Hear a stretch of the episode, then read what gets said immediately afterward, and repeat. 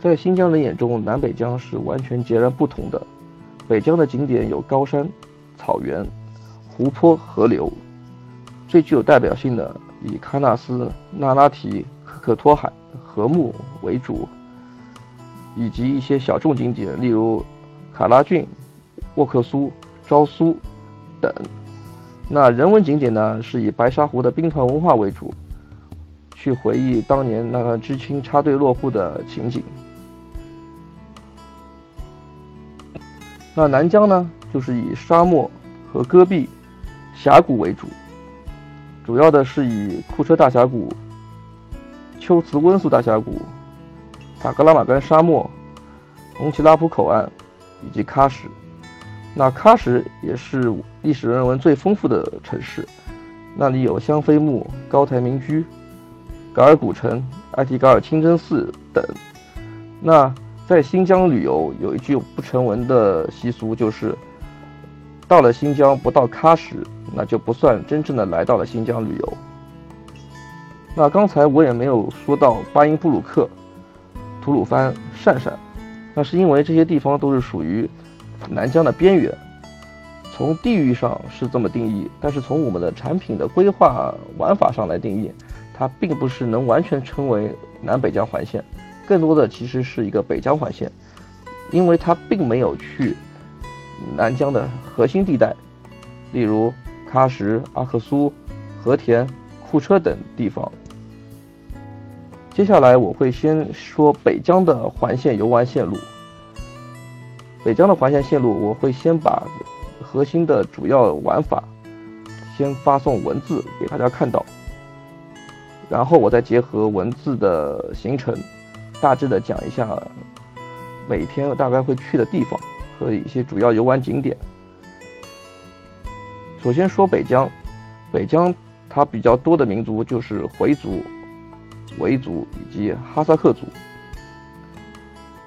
首先我先介绍不走回头路的三个线路走法。首先呢，因为天池和吐鲁番都是当地的一日游可以组成起来的，其实可以放在。行程的最前面或者是最后面，那这样子的话，大致的线路时间呢，就是从八天到十四天不等的走法为主。那第一天呢，就是自由抵达乌鲁木齐，第二天主要是会先去天池，去了天池，然后看完天池，下午就赶去富蕴。基本上团队会住在富蕴。第一张图片就是天山天池的景色，那后面两张呢就是江布拉克草原。但是常规线路呢基本上无法直接去了天池再去江布拉克，因为时间比较赶。大团的话时间比较紧张，如果是私家团的话，就可以去了天池再去江布拉克草原，然后就住在奇台。而如果是大团的话，因为没有这么充足的时间，那只能晚上住在富蕴。第二天呢，去看可可托海以及矿坑。那这三张图片，第一张呢就是矿坑，这个矿坑现在已经停止开挖了。那当时呢是，呃，国家为了偿还苏联的债务，所以呢，里面的矿大多数都是用来抵债的。后面两张呢就是可可托海景区了。因为正常的行程呢，都是会去到可可托海，这个是一个国家的地质公园，风景呢是和喀纳斯类似，呃，从个人感觉上来说，它的景点的景色和喀纳斯呢是比较类似，呃，但并不相同，各有千秋。从名气上来说呢，喀纳斯会更响一些。之后呢，我们就前往喀纳斯。喀纳斯是国家地质公园，它的名气以及风景自然不用太多介绍。那主要的呢就是它的三湾：卧龙湾、神仙湾以及月亮湾。喀纳斯的门票是可以二进的，也就是说，第一天玩完之后，第二天还是能重复进去，就不用再买门票了。那在喀纳斯基本上会住一到两天。如果有些深度的话，就可以住三天，基本上是可以以喀纳斯景区的住宿、禾木住宿以及甲登峪住宿各一晚。那今年国家因为环境保护的问题，把禾木以及喀纳斯的里面的不少酒店的都已经拆迁掉了，所以呢，里面的住宿也非常紧缺。那这图片呢，就是月亮湾、卧龙湾以及喀纳斯湖的图片。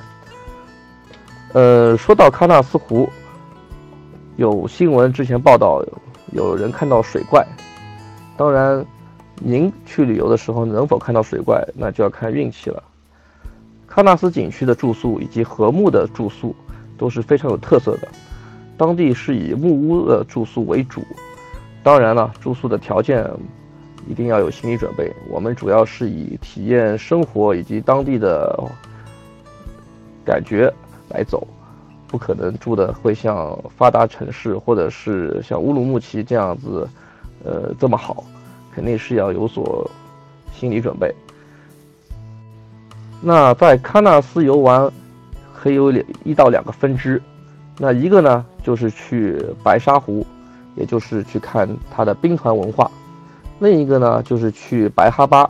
白哈巴呢是一个边境的小村，它的风景和禾木比较类似。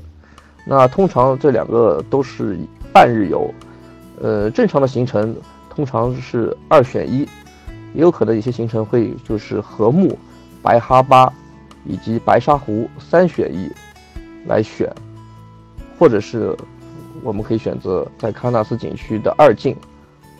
这样子的话，它的玩法是比较丰富的。